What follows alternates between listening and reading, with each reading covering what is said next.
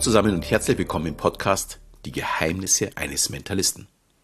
Der Podcast, in dem du erfährst, wie du funktionierst, um was du mit diesem Wissen zukünftig anfangen kannst. Mein Name ist Alexander Schelle und heute geht es um unsere Landkarte. Ich meine natürlich nicht die Landkarte deines Wohnortes, sondern ein Konzept bzw. eine der Grundannahmen aus der neurolinguistischen Programmierung, dem NLP. Aber wie viel als andere auch haben sich dieses Konzept nicht Bendler und Grinder ausgedacht, also die Entwickler vom NLP, sondern sie haben es aus einem Buch von 1933 von Alfred Korzbicki, ich hoffe, ich spreche den richtig aus, einem Polen, der zwar Ingenieurwissenschaften studierte, aber sich sehr der Sprache hingezogen fühlte. Und er machte die Aussage, the map is not the territory. Also die Landkarte ist nicht die Landschaft. Und die beiden NLP-Gründer haben vor allem eins geschafft, komplizierte Zusammenhänge zu vereinfachen und verständlich zu machen. Was 40 Jahre vorher im Grunde auch schon das Ziel von Kurzbitzky war. Also was ist denn jetzt unsere Landkarte und was ist denn eigentlich die Landschaft? Die Landschaft bedeutet nichts anderes als wie die Realität. Das, was wirklich vorhanden ist. Die Landkarte dagegen ist das, was du siehst. Jetzt wirst du natürlich sagen, das ist doch ein und dasselbe. Schließlich sehe ich doch genau das, was zu sehen ist. Ja, das könnte man meinen, ist aber nicht so. Wir alle haben einen unterschiedlichen Blick auf die Realität. Sehen wir uns einfach mal ein Liebespaar an. Zum Beispiel am Sonntagnachmittag gehen sie gemeinsam spazieren. Die Realität ist, also die Landschaft, es ist Frühling, noch etwas frisch, die ersten Blümchen kommen raus, die ersten Blätter auf den Bäumen sprießen, vielleicht so ein bisschen, ist aber alles noch ein bisschen braun und die Sonne scheint. Ihre Realität, also Ihre Landkarte könnte sein, Oh, was für eine herrliche Luft. Ich genieße jeden Abzug. Und dass meine liebste Person auch noch bei mir ist. Und ich sehe jetzt diese blühende Landschaft, wie alles äh, raussprießt. Ich bin einfach nur glücklich. Seine Le äh, Landschaft könnte aber sein, oh, ich hasse Spazierengehen. Es ist deutlich frischer, als ich gedacht habe. Und was soll ich denn hier? Die Bäume ist auch noch so kalt. Die haben noch nicht mal Blätter. Also beide haben genau die gleiche Realität äh, in Form von der Landschaft, aber jeder hat eine andere Landkarte dieser Realität. Ist das nicht spannend? Wir können jetzt noch boshaft weitergehen.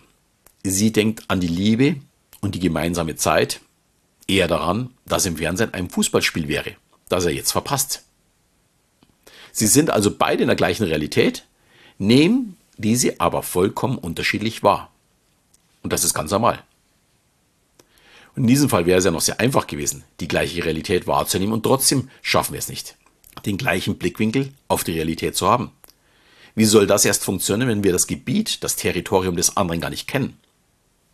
Wenn jemand zum Beispiel zu, zu dir jetzt sagen würde, Kuruma o Tenerio, wirst du wahrscheinlich nicht wissen, was der andere möchte.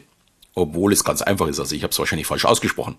Aber für den Japaner sollte es verstehen. Es heißt, hol mir das Auto.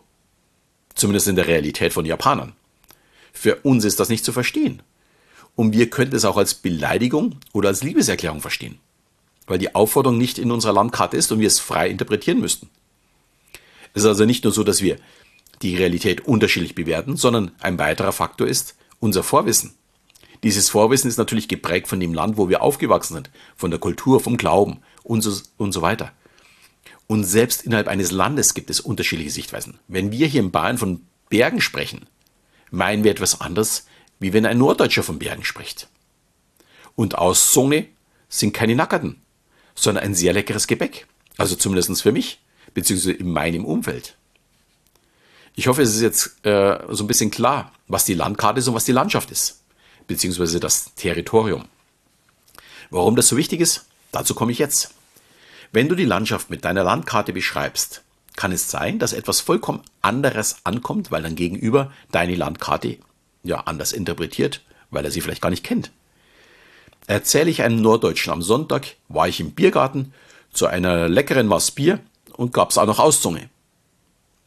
Dann wird der Norddeutsche vermutlich Bilder im Kopf haben, die nichts mit dem Gebäck zu tun haben und er wird sich fragen, was sind denn die Bahnen für Schweinderl? Die Kommunikation mit anderen ist natürlich die eine Sichtweise. Aber wir kommunizieren ja auch mit uns selbst. Und das, da ist die Landkarte, also eine positive Landkarte, noch viel, viel, viel wichtiger. Meine derzeitige Realität ist gerade, ich sitze vor meinem MacBook und spreche meinen Podcast ein. Und wenn ich zum Fenster rausschaue, scheint die Sonne, beziehungsweise sie geht jetzt bald unter, Und obwohl Herbst ist, ist mein Blick immer noch ja, alles schön grün in, in meinem Umfeld. Das ist die Realität. Meine Landkarte könnte jetzt so aussehen. Oh, ich muss wieder arbeiten, hier einen Podcast erstellen für tausende Zuhörer, die wahrscheinlich sowieso nichts kaufen, auch gar nicht bereit sind, in ihrem Leben etwas zu verändern. Warum mache ich denn das eigentlich alles? Und die Sonne geht auch gleich unter und der Tag war wahrscheinlich mal wieder total für die Katz. Was habe ich für ein armseliges Leben? Aber meine Landkarte könnte auch so aussehen. Was für ein spannendes Thema.